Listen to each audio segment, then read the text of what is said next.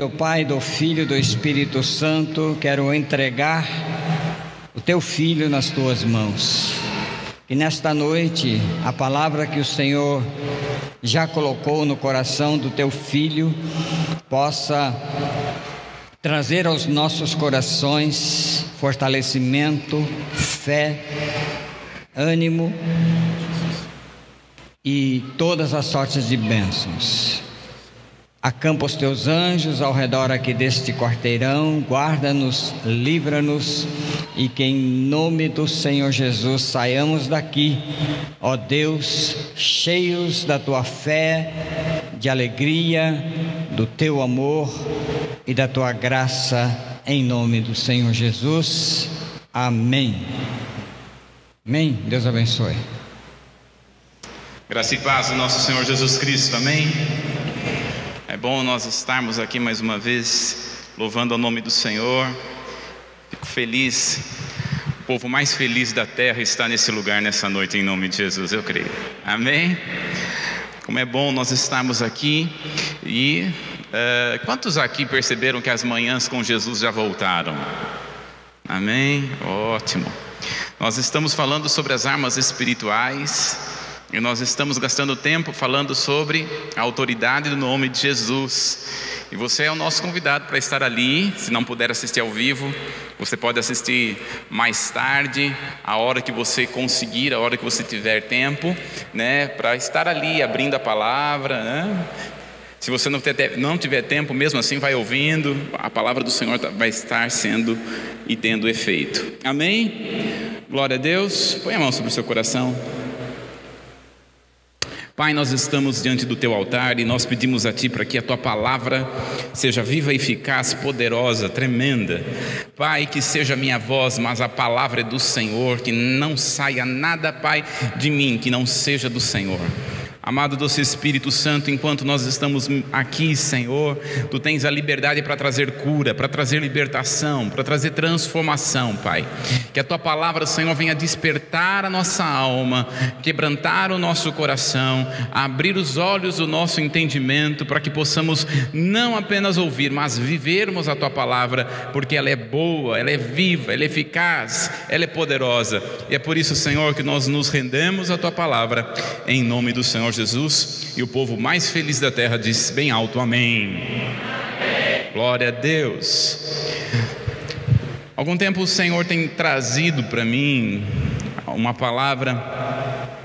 A última vez que ministrei aqui foi sobre o clamor de um pai. Então o Senhor começou a ministrar no meu coração sobre o clamor de uma mãe. Eu gostaria que antes de nós falarmos sobre o, o clamor desta mãe, que nós abríssemos a palavra do Senhor em Gênesis, no capítulo 9, está aí no PowerPoint para quem quiser, mas se você quiser acompanhar na palavra. Gênesis capítulo 9, a partir do verso 20, muito conhecido. Gênesis capítulo 9, a partir do verso 20, diz a palavra. E começou Noé a ser lavrador da terra e plantou uma vinha, e bebeu do vinho e embebedou-se descobriu-se no meio de sua tenda e viu cão, o pai de Canaã, a nudez de seu pai, e fê-los saber ambos seus irmãos no lado de fora. Então tomaram Sem e Jafé uma capa e puseram-na sobre os, ambos os seus ombros, e, vindo, e indo virados para trás, cobriram a nudez do seu pai, e os seus rostos estavam virados de maneira que não viram a nudez de seu pai. Despertou Noé do seu vinho e soube que seu filho menor lhe fizera. E disse: Maldito seja Canaã, servo dos servos seja seus irmãos. E disse: Bendito seja o Senhor Deus de Sem, e seja-lhe Canaã por servo. Alargue Deus a Jafé, e habite nas tendas de Sem, e seja-lhe Canaã por servo. E viveu Noé depois do dilúvio 350 anos, e foram todos os dias de Noé 950 anos e morreu. E aí muita gente pergunta: será que essa idade é literal? Sim. é literal. Deus estava permitindo com que os homens vivessem naquele tempo por muito tempo. Né? Depois de Gênesis no capítulo 6, nós vamos ver que Deus dá uma sentença: o homem não vai viver mais do que 120 anos. Nós vamos ver apenas algumas pessoas que viveu um pouco mais, como por exemplo o sumo sacerdote que cuidou de Joás, ele viveu 130. Mas a pergunta que nós precisamos fazer aqui, que é nesse texto é muito conhecido e também muito polêmico, o que aconteceu? Por que Noé amaldiçoa Acã? Qual a, a situação das, do porquê Noé vai amaldiçoar Acã, porque afinal de contas seria, um seria um exagero ele estar amaldiçoando a Canaã por simplesmente Cã, ou algumas Bíblias como esta que nós vimos hoje, cão, estar apenas olhando a nudez de seu pai. E aí fui para o hebraico, quando nós vamos ver a palavra ver, nós vamos ver ali que Cã ou cão viu a nudez do seu pai. Lá no hebraico a palavra ver é ra. Ra. Significa olhar de forma rixosa, contenciosa, dolor, desonrosa. Ou, ou seja, quando ele vai olhar, quando o cão vai olhar para o seu pai, ele vai olhar de uma maneira que vai ser de uma maneira contenciosa, vai contender. Ou seja, nos parece nesta palavra que Cã não era muito amigo de seu pai. Que Cão não era muito é, colega, vamos dizer assim, e amava muito o seu pai, então estava procurando um tempo ou uma maneira para que pudesse desonrá-lo, mas a ponto de desonrar, fazendo com que ele entenda que ele estava fazendo mal. Então, quando ele vai e vê a nudez do seu pai, ele está desonrando a seu pai. Agora, é muito interessante quando nós vamos olhar a palavra nudez na Bíblia, porque na nudez na Bíblia é símbolo de destituição, destituição de autoridade espiritual. A Bíblia, quando está falando sobre nudez, está falando de alguém que está sem autoridade espiritual, que não tem bagagem e autoridade espiritual para fazer ou estar em algum lugar que onde está a pessoa. Por exemplo, nós vamos ver alguns textos bíblicos que vai nos trazer isso. Algumas pessoas dizem assim que talvez é, Cão tenha tido um relacionamento com seu pai. Não vejo assim. Porque quando nós vamos para a palavra, não é muito assim, principalmente a palavra ver. Então a palavra do Senhor vai nos mostrar que Adão e Eva foram destituídos de autoridade sobre a terra. Vocês estão lembrados que Gênesis, no capítulo 1, Deus chega para Adão e vai dizer: Olha, esta terra é sua, tem autoridade, domine sobre os peixes, domine sobre os animais, tudo está nas suas mãos.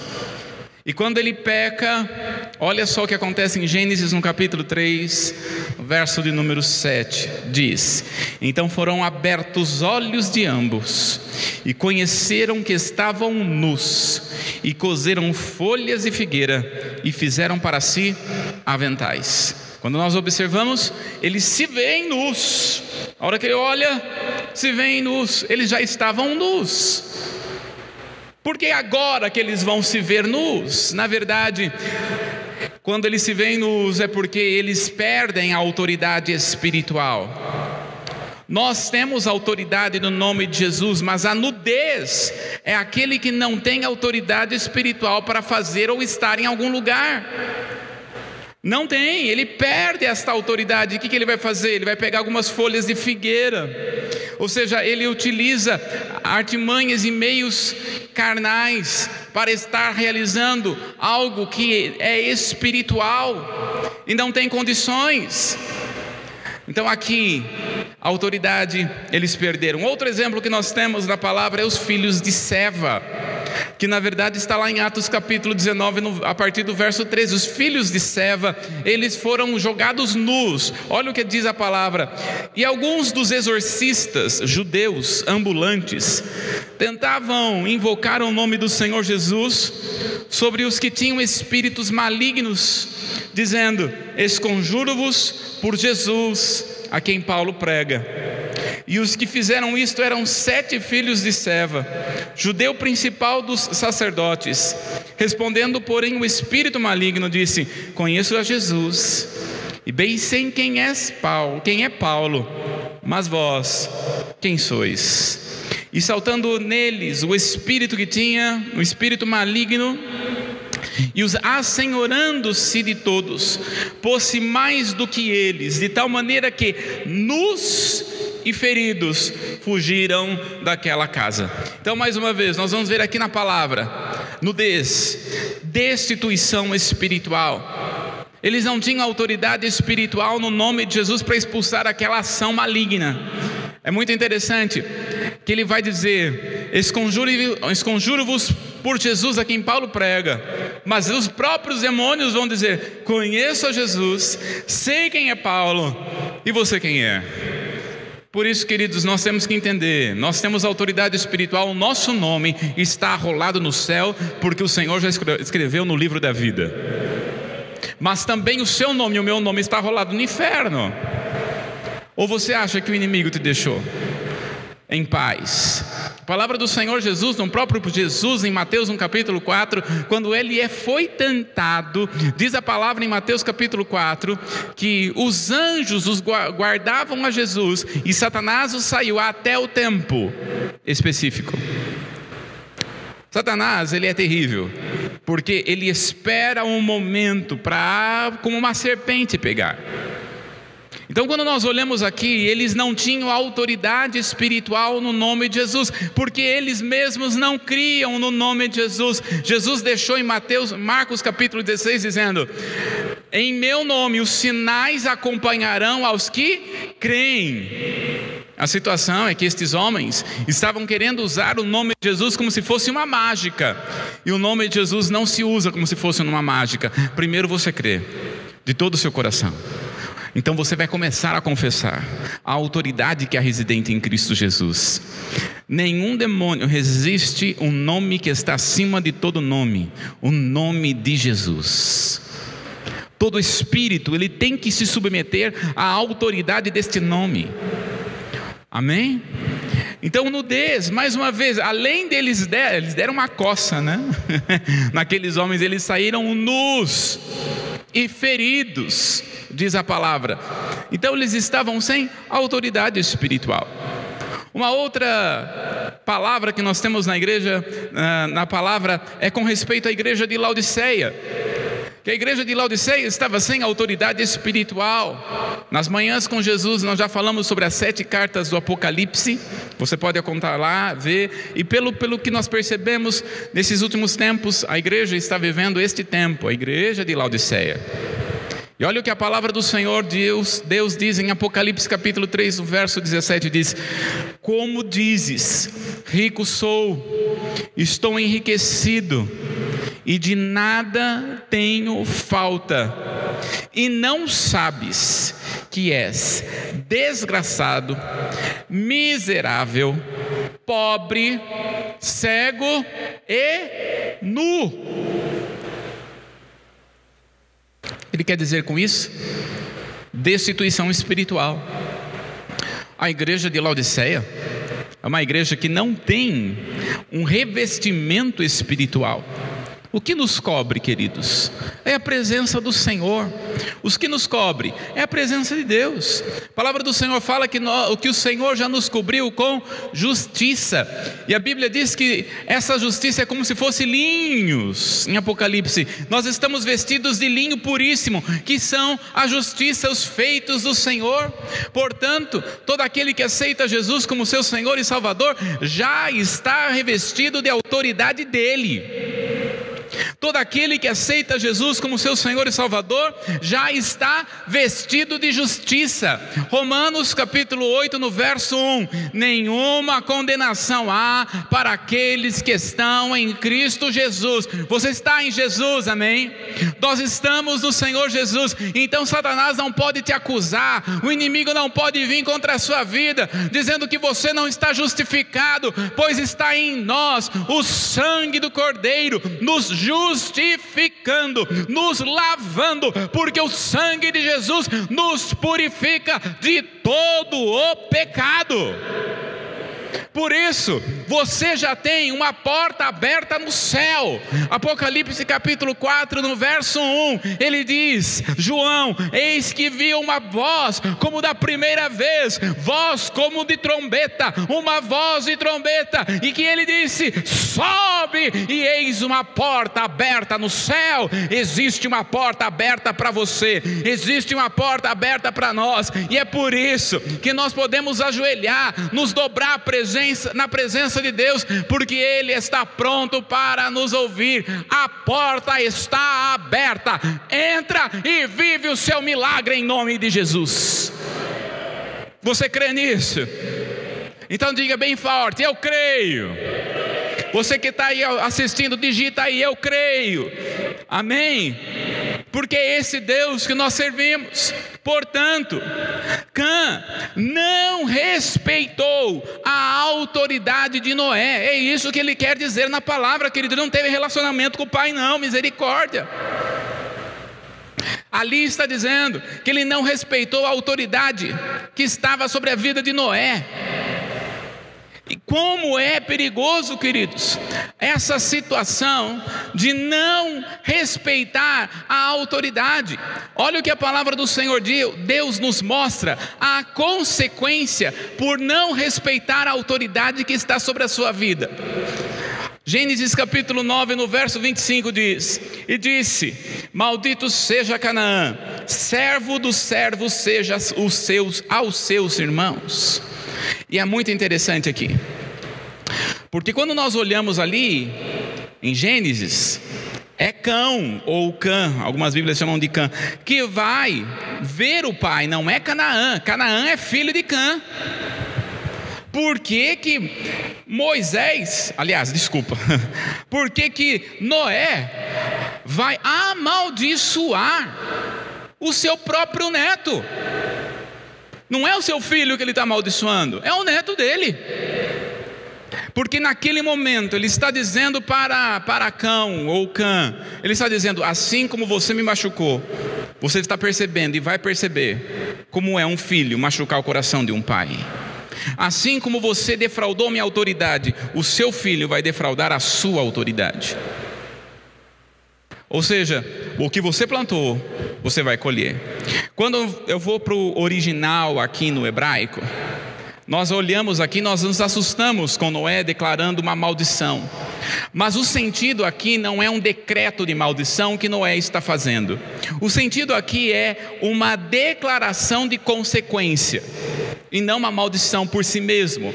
Ou seja, o que Noé estava querendo dizer para Cão é: assim, porque você me defraudou, a consequência de você ter feito isso é que você vai viver a mesma coisa. Você vai viver uma defraudação espiritual. Você vai viver com seus, com seus filhos aquilo que você não gostaria de viver. Na verdade, Noé não está fazendo um decreto de maldição, Noé está apenas falando uma consequência do que ele fez, do que o próprio Cã fez. E quando nós olhamos para toda a história de Gênesis até a palavra do Senhor nos mostrar em, em Josué, nós vamos ver que aí está no mapa as terras do que seria dos cananeus porque ele amaldiçoou a Canaã. Pode passar o próximo slide. Quando ele está ali, ele está mostrando é, toda esta terra hoje é Israel. Principalmente, eu não sei se dá para você olhar ali, mas está aonde está ali escrito exatamente cananeus. Você vai ver aí o mar da Galileia, o Rio Jordão, chegando até o Mar Morto. Mas você vai, se você conseguir olhar, tá aí os cananeus, os fariseus, os heteus, os refaíns, os amorreus, os amonitas, os filisteus, os aveus, os heteus e todos os zeus que se pode ter porque quando sai daquela região aonde eles estão, aí cada um dos filhos de Noé vai começar a conquistar as terras, e foi exatamente esta terra onde está hoje Israel, é que esta terra é dos era antigamente, antes de ser de Israel, era dos cananeus, dos fariseus e dos heteus e todos os eus que nós temos. Ou seja, quando é, o povo dessa região estava ali, já estava todos sabendo que eles já estavam debaixo de, uma, de um decreto e de uma palavra de maldição. E aqui que nós vamos ver, no tempo de Jesus, o pedido de uma mãe, o clamor de uma mãe. E a palavra do Senhor, a partir de Mateus no capítulo 15, vai contar a história tão conhecida da mulher cananeia. Eu gostaria de ler então com você Mateus capítulo 15, a partir do verso de número 21, a respeito desta mulher cananeia. Diz a palavra do Senhor. E partindo Jesus dali, foi para as partes de Tiro e Sidom. E eis que uma mulher cananeia, que saíra daquelas cercanias, declarou dizendo: Senhor, filho de Davi, tem misericórdia de mim, que minha filha está miseravelmente endemoniada. Mas ele não lhe respondeu palavra. E os seus discípulos, chegando ao pé dele, rogaram-lhe, dizendo: Despede-a, que vem gritando atrás de nós. E ele respondendo disse: Eu não fui enviado, senão as ovelhas perdidas da casa de Israel. Então ela chegou e o adorou, dizendo: Senhor, socorre-me. Ele, porém, respondendo, disse: Não é bom pegar no pão dos filhos e deitá-los aos cachorrinhos. Ou seja, eu vim para Israel, eu não vim para o povo do cão, não. Ela disse: Sim, Senhor, mas também os cachorrinhos comem das migalhas que caem da casa de seus senhores. Então respondeu Jesus e disse: Ó oh, mulher, grande é a tua fé, seja isso feito para contigo, e como tu desejas. E desde aquela hora a sua filha ficou sã. Queridos, esse texto tem tanto, tanta, tanta revelação da parte de Jesus, que se nós ficássemos quatro semanas falando sobre ele, seria talvez pouco. De tantas revelações, de tanto contexto, de tanto conteúdo que Mateus quer passar aqui para nós. E o primeiro ponto que nós podemos aprender com esta mulher era uma mulher perseverante. Diga assim comigo: perseverança. Diga mais forte: perseverança. Veja só, queridos, eu gostaria que você visualizasse comigo esta situação que esta mulher está vivendo. Gostaria que você viajasse comigo ali, nas, ali onde Jesus estava, provavelmente próximo das regiões ali de Judá. E diz a palavra do Senhor, Mateus 15, 22, ele diz o seguinte: preste atenção. E eis que uma mulher cananeia, ela não era da região de Israel. Mateus deixa bem claro com isso. Lembrando que Mateus está escrevendo para os judeus. E eis que uma mulher cananeia, que saíra daquelas cercanias, clamou dizendo: Senhor, veja só, queridos, ela vem dizendo: Senhor, a palavra Senhor significa curioso no grego, que significa dono de todas as coisas. Ela já olhando para Jesus, ela já reconhece: Jesus é o dono, Jesus é o Senhor. Ela não vem peitando Jesus.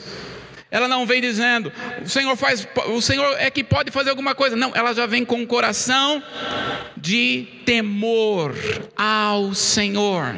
Primeiro ponto que nós precisamos entender: você pode ser uma pessoa bastante perseverante, que Deus gosta de gente perseverante, não de gente que uma hora quer uma coisa, outra hora não quer outra coisa, outra não sabe o que quer da vida.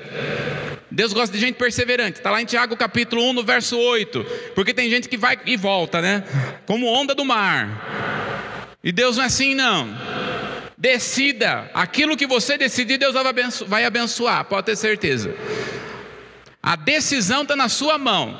E quando você decide, Deus abençoa. Então, quando ela chega aqui, ela diz: Senhor. Ela reconhece. Ela tem o temor. O temor do Senhor é o princípio da. O temor do Senhor é o princípio da sabedoria. E quando ela chega aqui, ela vem com o coração temendo ao Senhor. E ela vai trazer uma palavra, um adendo aqui. Que Jesus, geralmente, quando Jesus vai ouvir, ele para. Olha, ela diz: Senhor, filho de Davi. Filho de Davi. Queridos, Jesus, quando ele está andando, por exemplo, os cegos de Jericó, Jesus está andando, e daí os cegos ficam assim, Senhor, e ele não vai dando bola, Senhor, e ele nada. Mas quando eles dizem, Senhor, Jesus, filho de Davi, Jesus para. Porque uma das palavras que Jesus gostava de ouvir é de que ele era filho de Davi. Aqui, veja só, ela vem com o coração com temor ela vem aqui falando de uma palavra que ela percebe que Jesus gosta, é um elogio. Jesus, Senhor, filho de Davi, e ela já vem com o coração, revelando o seu coração: tem misericórdia de mim. E aí ela vai contando o problema dela, que é a filha dela está miseravelmente endemoniada. Querido, você já viu uma pessoa miseravelmente endemoniada? Você já viu? Uma pessoa que ficou, fica três, quatro horas endemoniada, mas a pessoa fica miseravelmente endemoniada mesmo. Ela grita, ela ri, ela ri, ela fica arranhando as portas. É horrível. Eu fico imaginando dessa mulher cananeia que a Bíblia não fala o nome mas o quanto que ela estava sofrendo e as suas emoções estavam extremamente abaladas. Quando a Bíblia fala de menina, filha, possivelmente essa menina aqui tinha no máximo 12 anos de idade. Máximo 12 anos de idade. E ela está procurando, talvez ela procurou alguns exorcistas para mandar aquele demônio embora. A Bíblia fala de endemoniamento. Se, talvez se fosse hoje, talvez daria um, um, algum nome científico para o problema que ela estava vivendo. Mas ali ela vai clamando aquele que único que ela sabe que pode fazer alguma coisa, que é Jesus. Então ela vai com o coração completamente quebrantado ao pé, a, a Jesus. Ela vai com o Senhor, com o coração totalmente em temor a Jesus, clamando. Mas olha só o que acontece no verso 23. Mas ele, Jesus, não lhe respondeu palavra. Gente, eu estou falando de Jesus, nós estamos falando de Jesus. O que, que Jesus fez? Não deu atenção. O que, que Jesus fez? Não olhou nem para ela. Irmão, se fosse alguns, já saía, não, eu vou embora daqui. Fui lá, chamei, insisti, clamei e nada. Nem deu atenção. Porque está aqui, ó.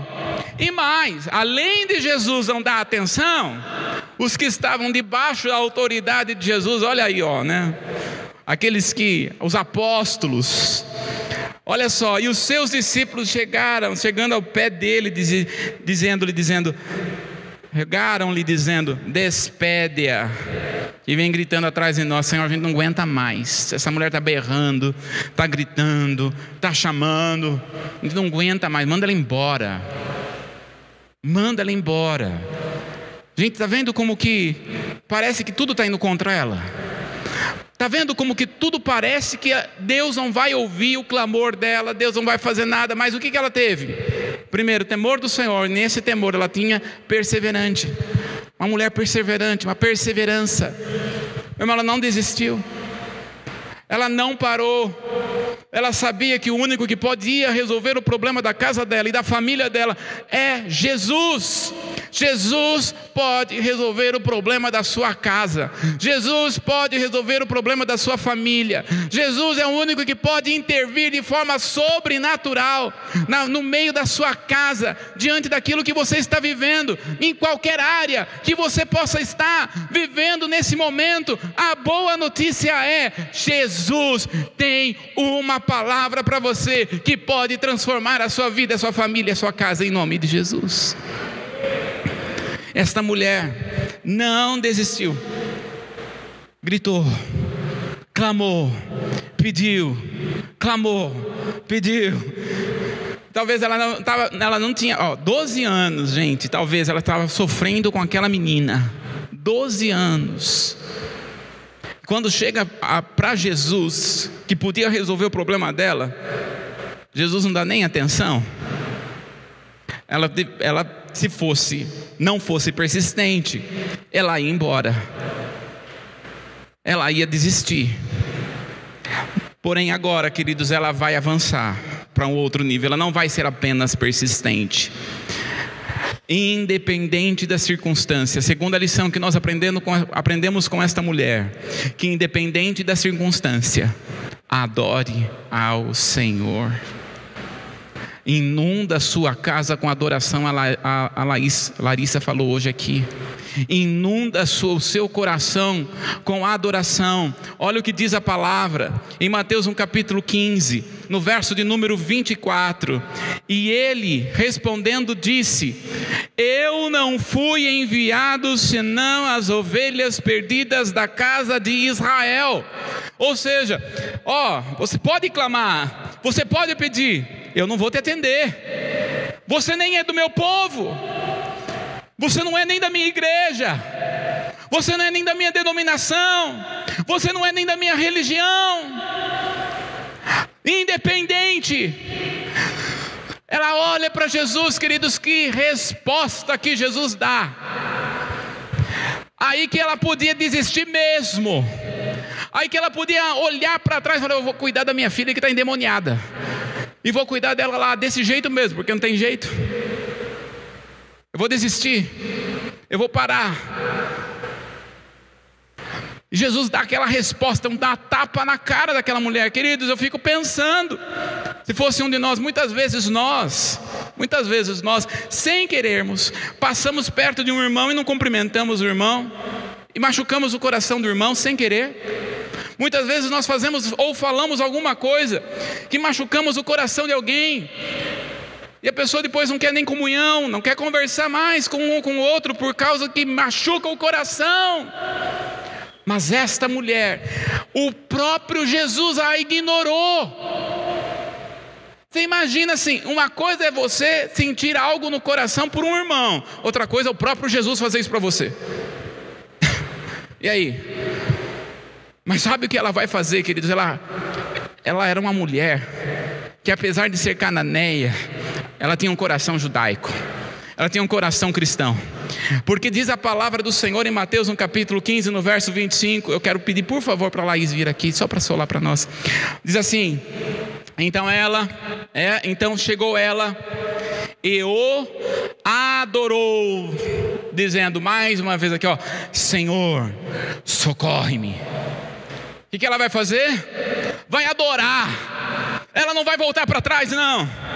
Ela não vai desistir de permanecer na célula, de permanecer com os irmãos, de permanecer na igreja, de permanecer lendo a palavra, de estudando a palavra. Ela não vai desistir, mas ela agora vai para um outro nível. Ela começa a adorar ao Senhor. Ela chega, Jesus, você não está entendendo. Então quer saber? Eu vou falar na sua linguagem. Eu vou falar na linguagem da adoração.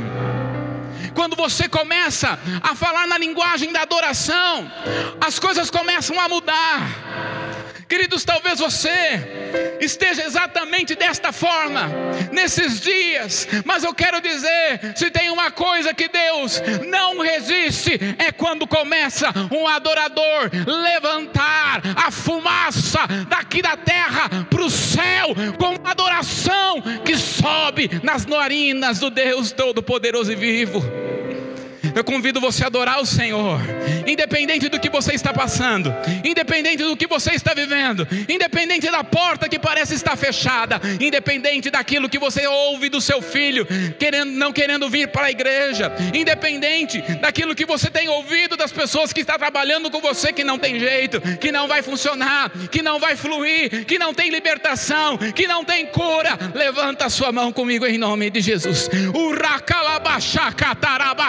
Oh, adora a igreja, adora o Senhor. Levanta a sua mão e começa a adorar. Inunda a sua casa com adoração.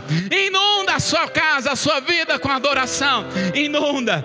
Quanto mais notícia ruim, mais vai adorando. Que Deus vai fazendo. Parece não estar agindo, parece não estar funcionando, mas o Deus que nós servimos, Ele ressuscitou ao terceiro dia. Se a morte não o deteve, se nada o pôde impedir, Deus continua sendo o mesmo e Ele vai fazer o sobrenatural na sua casa, na sua família, em nome de Jesus. Tão somente adore, adora, adora, adora. Levanta sua mão comigo e adora ao Rei dos Reis, ao Rei dos Reis, ao Rei dos Reis, ao Rei dos Reis.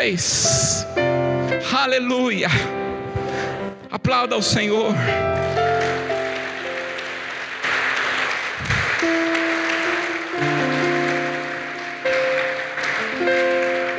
Adoração não é música. Adoração é entregar o coração. Adoração é rendição. A música é uma bomba atômica para nós subirmos ao Santo dos Santos. Então, quando aqui na terra está difícil, quando a sua alma está no, no santo lugar ou no átrio, Deus vai te convidar a subir no Santo dos Santos. Mas o único meio de você subir no Santo dos Santos é através da adoração. O único meio de você subir para o Santo dos Santos é para você se render com um coração completamente. Ele continua, ele é vivo, ele é real. E ele sabe das lágrimas que você derrama. E ele sabe daquilo que você tem passado. E ele sabe da angústia que está o seu coração. Como está talvez esteja o seu coração quebrado por algum irmão que te feriu e ele nem sabe ou sabe. Talvez o seu coração esteja quebrado porque você, no meio da sua família, está passando por um problema, com alguns, desafetos, alguns desafetos. Então o Senhor vai estar dizendo com todos estes sinais para você: estou te convidando a subir para um outro nível, a entrar no Santo dos Santos, a não ficar no átrio, que é no corpo, nem mesmo ficar no lugar santo, que é na alma, mas sobe, meu filho Sobe, minha filha, sobe, meu filho, para o Santo dos Santos com adoração. Sobe, sobe, porque é, na, é quando você entra no Santo dos Santos que é lá que tem milagre, é lá que tem cura, é lá que tem resposta vinda do céu para você. E Deus te trouxe aqui, porque Ele está dizendo que tem uma resposta vinda do céu para você. Ele te trouxe aqui, porque Ele sabe do que você tem vivido ao passado. Ele não te deixou ainda ainda que como aquela mulher, pareça que ele está longe de você, parece que ele não está ouvindo o que você está dizendo, mas ele está dizendo: Eu estou aqui. Sobe para outro nível em adoração no Santo dos Santos, porque ele tem um derramar novo. Ah, ele tem vinho novo. Ah, ele tem poder sobre a sua vida para trazer cura e aquilo que parece difícil hoje. O Senhor manda dizer que aquilo que parece ser difícil hoje servirá para a cura de muitas pessoas e vidas ao seu redor, em nome de Jesus. Aleluia. Esse é o nosso Deus. Terceiro ponto que nós vamos aprender com esta mulher cananeia. Ela se permite ser tratada. Olha, Quanta coisa que essa mulher está passando. Dificuldade com a filha. A filha endemoniada, a filha não, não, não tem condições de chegar até Jesus. E ela vai, intercede por, por ela para Jesus. Jesus não ouve, mas ela entra no nível de adoração. Quando ela entra no nível de adoração, presta atenção. Quando você e eu, nós subimos para um nível de adoração ao Senhor. Quando nós subimos para um outro nível de intimidade com o Senhor, Deus começa a nos tratar. E esta mulher se permitiu ser tratada. Olha só comigo. No verso de número 15, capítulo 15, no verso 26, diz o seguinte: Ele, porém, respondeu: Não é bom não é bom pegar no pão dos filhos e deitá-los aos cachorrinhos. Olha aqui, o que Jesus estava dizendo para ela? Você é uma mulher que já está debaixo de maldição, lá de cão. Você é uma mulher que já está debaixo de sentença. Você acha que eu vou vir abençoar você? Olha a resposta de Jesus. Mas presta atenção. Jesus não está sendo desafeto com essa mulher. Quando ela entra na adoração, Jesus agora vê a alma desta mulher. E Jesus vai começar a tratar o coração desta mulher. Como era o coração desta mulher cananeia? E ela vai dizer no verso 27: Sim, Senhor, mas também os cachorrinhos comem das migalhas que caem dos seus senhores. Ela para, ela fala: Sim, Senhor. Mas os cachorros também comem das migalhas. Ela para aqui, gente, presta atenção. Por que, que ela dá essa resposta? Porque Jesus vai tratar o coração dessa mulher. Porque como essa mulher se sentia? Uma migalha. Como que essa mulher se sentia? Uma mulher que não merecia a resposta de Deus todo o trabalho que Deus fez, que Jesus estava fazendo com ela, era para mostrar para ela o que ela não conseguia ver. Jesus estava vendo a alma dessa mulher. Jesus, essa mulher, ela não se sentia digna, não se sentia amada, não se sentia bonita, não se sentia afeiçoada. Então Jesus pegou e mostrou para ela como ela mesma se via. Sabe uma das coisas tremendas que conforme nós vamos chegando para Jesus, Jesus vai revelando para nós como é a nossa alma. Isaías, no capítulo 6, quando ele chega na presença do Senhor, ele chega assim, vê a glória de Deus, e quando ele vê a glória de Deus, ele dá um susto com ele mesmo, ele tem um susto com ele mesmo, ele diz: Eu sou um homem de lábios impuros e habito no meio de impuros lábios, eu, minha alma como é. O que, que Jesus está fazendo com essa mulher cananeia? Antes de você antes da sua filha receber cura, quem tem que receber cura primeiro é você. Não adianta você vir aqui pedir para sua filha. Não adianta você vir aqui pedir para o seu filho. Você tem que ser curado primeiro. Você tem que ser curada primeiro. Esta mulher, ela precisava ser tratada primeiro. Se ela não fosse tratada, a filha dela não ia ser curada. Eu estava atendendo esses dias atrás uma, uma pessoa, e quando ela chegou, ela chegou assim, falando como se nada quisesse, né? Mas tudo tem um propósito. E ela disse assim, ela disse assim para mim: Bruno tem um filho de oito anos. E volta e meia, é muito interessante que volta e meia, ele chega assim para mim e fala: Mãe, eu sou adotado. Eu falo, não. Aí toda vez, disse ela, toda vez eu tenho que pegar o álbum de fotografia e mostrar que eu estou grávida. Falar, ó, a mamãe está grávida, você está aqui dentro, ó, como você está aqui dentro. Olha, olha o seu ultrassom, como você era. Então você não é adotado. Você é filho da mamãe, do ventre e de coração. E ela falou: Mas isso eu acho tão esquisito meu filho perguntar. Na hora, queridos, deu um estalar, um, instalou algo aqui, sabe? Eu perguntei para ela: E na sua família? E você com a sua família? Como que você se vê com a sua família? Você se sente parte da sua família de origem? Ela olhou para mim e disse: Não me sinto.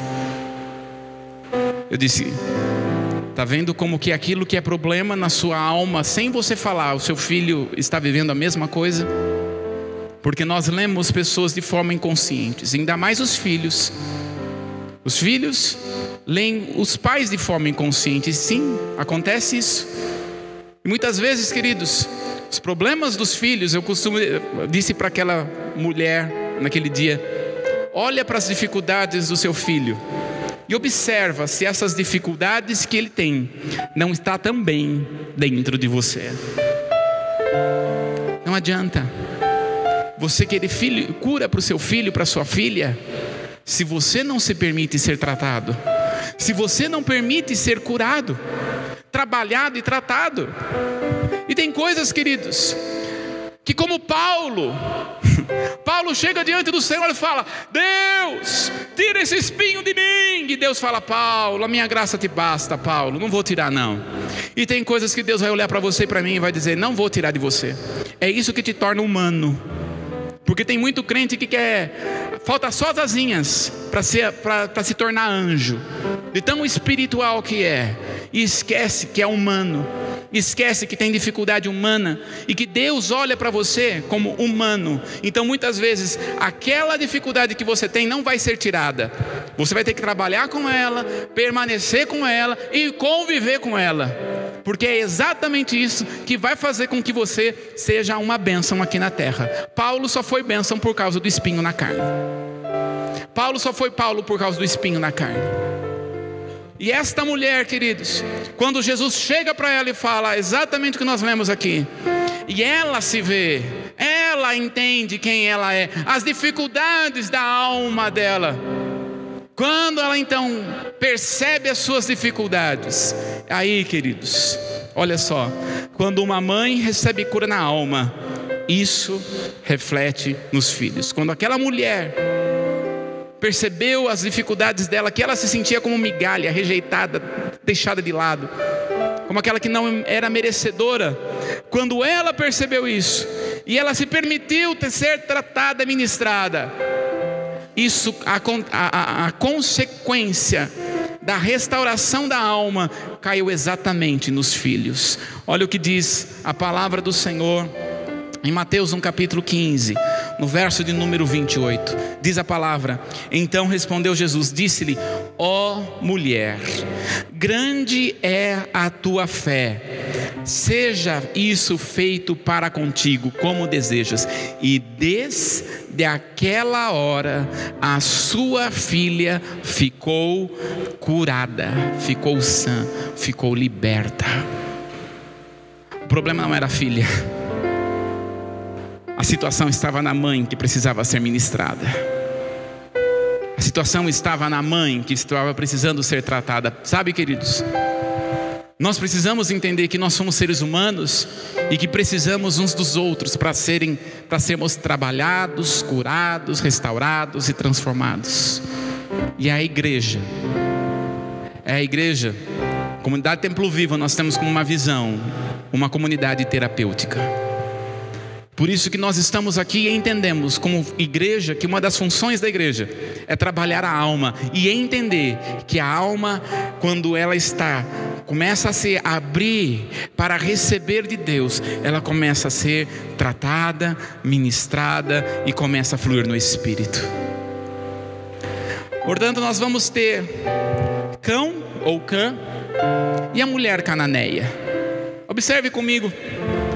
Cão entra na maldição por não reconhecer a autoridade espiritual de Noé.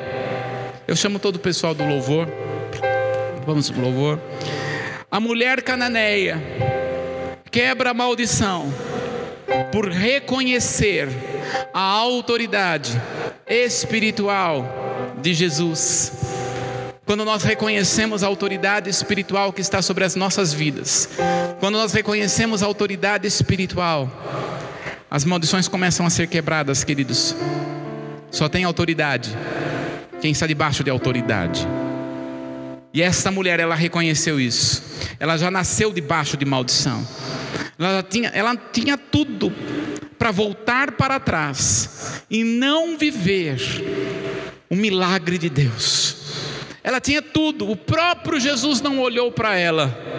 No entanto, quando ela reconhece e permanece, ela começa a viver o milagre de Deus na vida dela.